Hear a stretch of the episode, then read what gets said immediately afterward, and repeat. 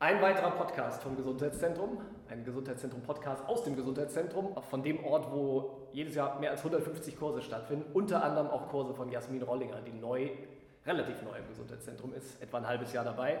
Du machst Yoga, aber spezielles Yoga. Vielleicht kannst du mal kurz sagen, welche Kurse du überhaupt anbietest bei uns.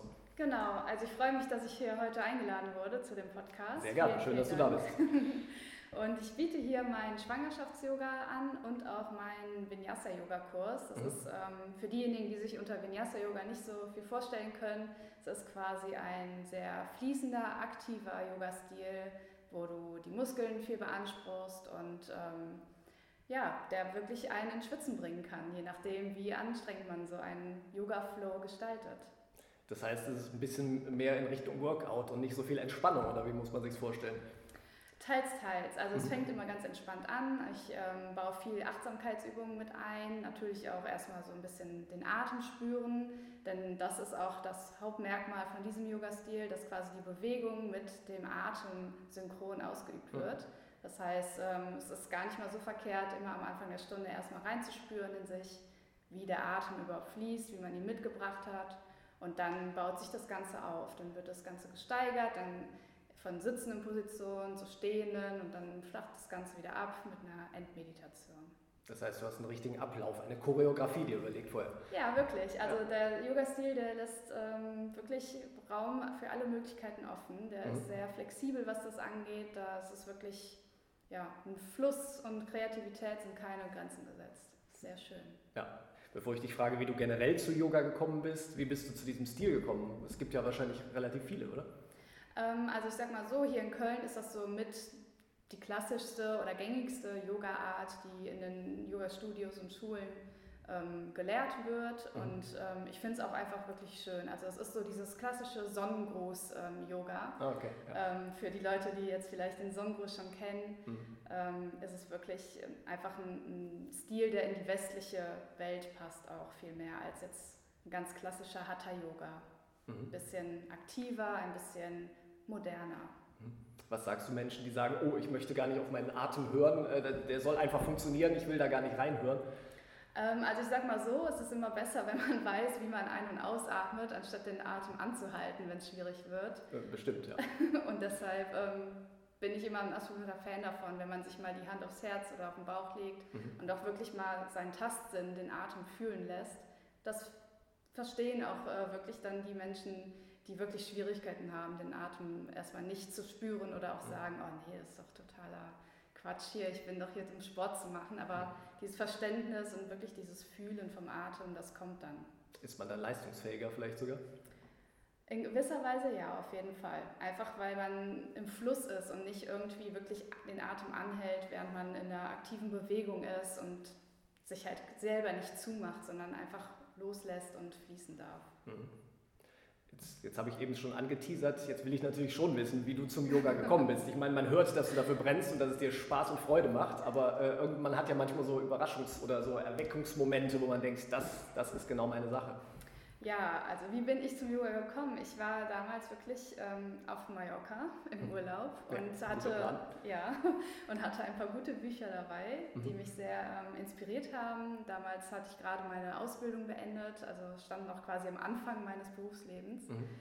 und habe mir so gedacht, so hm, also eigentlich würde ich gerne einen Job machen, den man überall auf der Welt machen kann, also dass ich mhm. wirklich ungebunden bin an einen Ort und ähm, habe damals Ballett gemacht, habe Hip-Hop getanzt, also immer so ein bisschen Bewegung war drin, aber nie jetzt so eine Leidenschaft für etwas entwickelt, bis ich wirklich mich da habe inspirieren lassen von den Büchern und ähm, einfach gesagt habe, okay, ich möchte jetzt hier Yoga machen, ich möchte sogar Yoga-Lehrerin werden und das Ganze einfach weitergeben mhm. und ähm, habe dann daraufhin drei Ausbildungen quasi absolviert. Drei gleich, oh, ja. Respekt. Ne? Also natürlich nacheinander. Macht Sinn, genau. Ja. Und äh, ja, nach der ersten war halt für mich klar, okay, ich möchte noch darauf aufbauen und ähm, ich, mir hat es sehr, sehr viel gebracht, einfach mhm. auch so in der Persönlichkeitsentwicklung ähm, vom kleinen schüchternen Mädchen, sage ich mal, mhm. wirklich zu irgendwie einer äh, noch nicht mal gestandenen Frau, aber zu einer Frau, die auf jeden Fall mit beiden Beinen im Leben steht mhm. und weiß, was sie möchte. Und es ist so eine Art Selbstfindungsweg gewesen und ist das Beste, was ich hätte machen können, wirklich.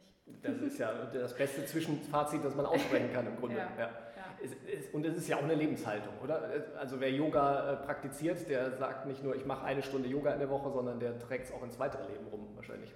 Natürlich, also es ist jetzt nicht so, dass ich jeden Tag mich auf meine Yogamatte setze, meditiere oder selber Yoga mache, mhm. aber es ist auf jeden Fall ein Begleiter durch den Alltag. Also sei es mal ähm, abends im Bett mal zu schauen, okay, irgendwie, ich kann gerade nicht einschlafen, warum? Ne? Warum atme ich jetzt vielleicht noch total aufgeregt oder was, was ist da in meinem Kopf los? Also die Elemente von dem Yoga, sage ich mal, die begleiten einen im Alltag. Aber jetzt permanent nur auf der Yogamatte zu stehen, zu sitzen und zu atmen, das ist natürlich auch nicht mehr in dieser westlichen Welt hier zumindest ähm, angebracht. Ja, passt irgendwie nicht rein. Das, nee. das stimmt, das stimmt. Und, und wer, wer, dir auf Instagram folgt, unter äh, du Yoga Jasmin heißt es. Genau, ähm, Kann man auch nochmal finden, wir verlinken es natürlich.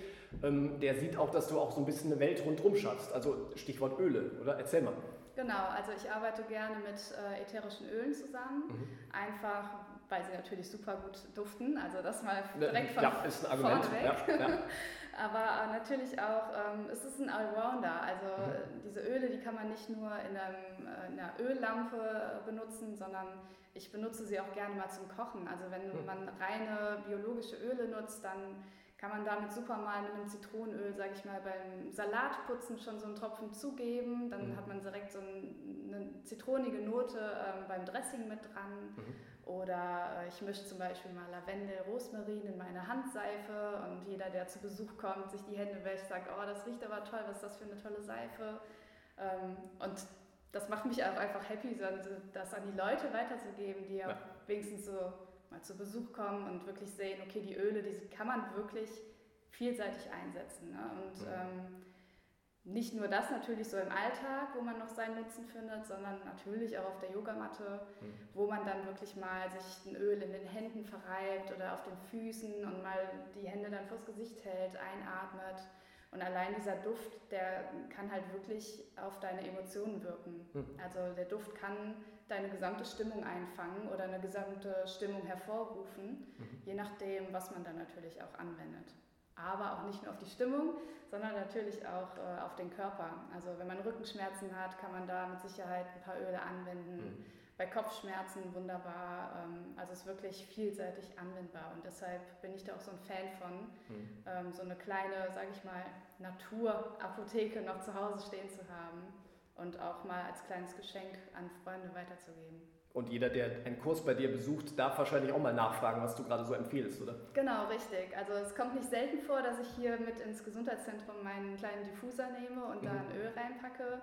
Ähm, oder zum Beispiel bei einer Endmeditation von einem Lavendelfeld erzähle und dann meine Hände mit einem Lavendelduft über dein Gesicht halte. Dann wird es natürlich in viele Dimensionen interessant. Ja, das ja. ist nicht schlecht, ja, wenn man es erleben kann dann.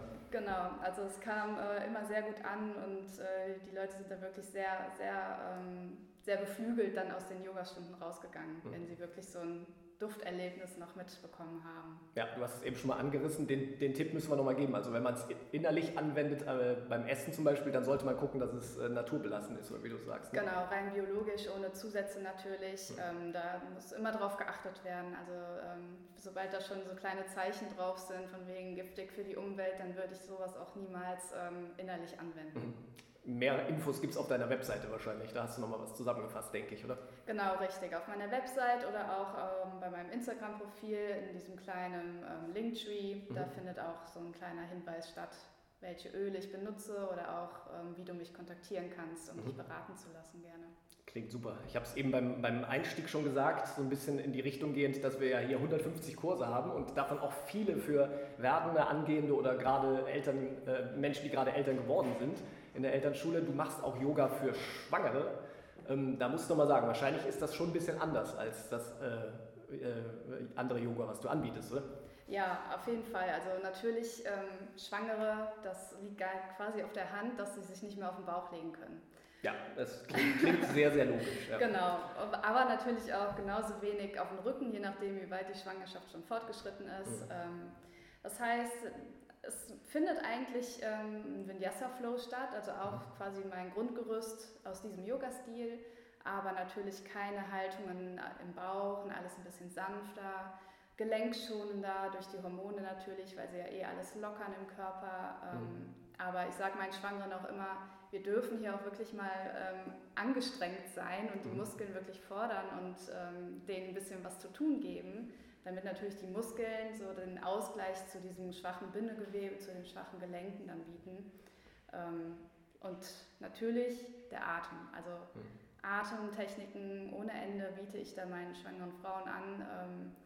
Habe sehr, sehr viele Rückmeldungen bekommen, dass es wirklich auch in der Geburt den Frauen geholfen hat. Das glaube ich, das ist Gold wert wahrscheinlich. Ja. Genau, also wirklich einfach schon mal zu wissen, vorab natürlich während den ganzen neun Monaten, okay, so und so fließt mein Atem, ich, mhm. ich kann ihn wirklich spüren, so fließt mein Atem in der Ruhe, okay, jetzt bin ich ein bisschen aufgeregter, angespannt, dann weiß ich aber, wie ich mich wieder schneller runterbekomme. Mhm. Ähm, das ist natürlich ein großes Werkzeug einfach in der Geburt. Mhm. Das hilft allen Schwangeren bisher, die ich zum Glück begleiten durfte. Das glaube ich, das, das glaube ich wirklich, weil das wahrscheinlich auch Angst nimmt, so ein bisschen, weil man gegen Schmerzen vielleicht ankämpfen kann durchs Atmen und sich da so ein bisschen Sicherheit verschafft selber wahrscheinlich. Genau, also in meinen Kursen ähm, verbanne ich so ein bisschen das Wort Wehen und Schmerz, okay. weil äh, Wehen ja. natürlich immer so eine kleine Assoziation zum Schmerzen ja. haben.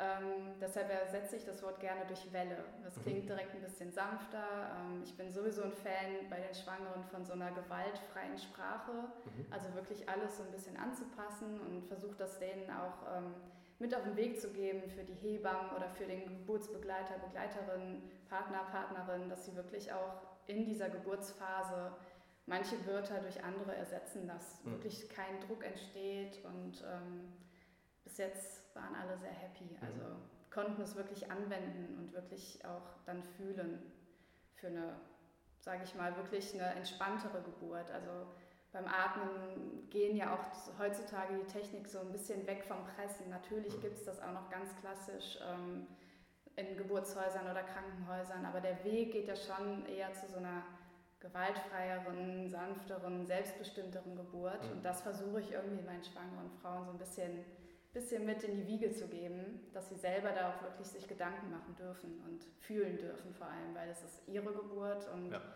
natürlich auch die Geburt des Kindes. Also ich sage immer so, der Partner, die Partnerin spielen eine untergeordnete Rolle, die dürfen so das Trinkpäckchen mal die anreichen. zuschauen.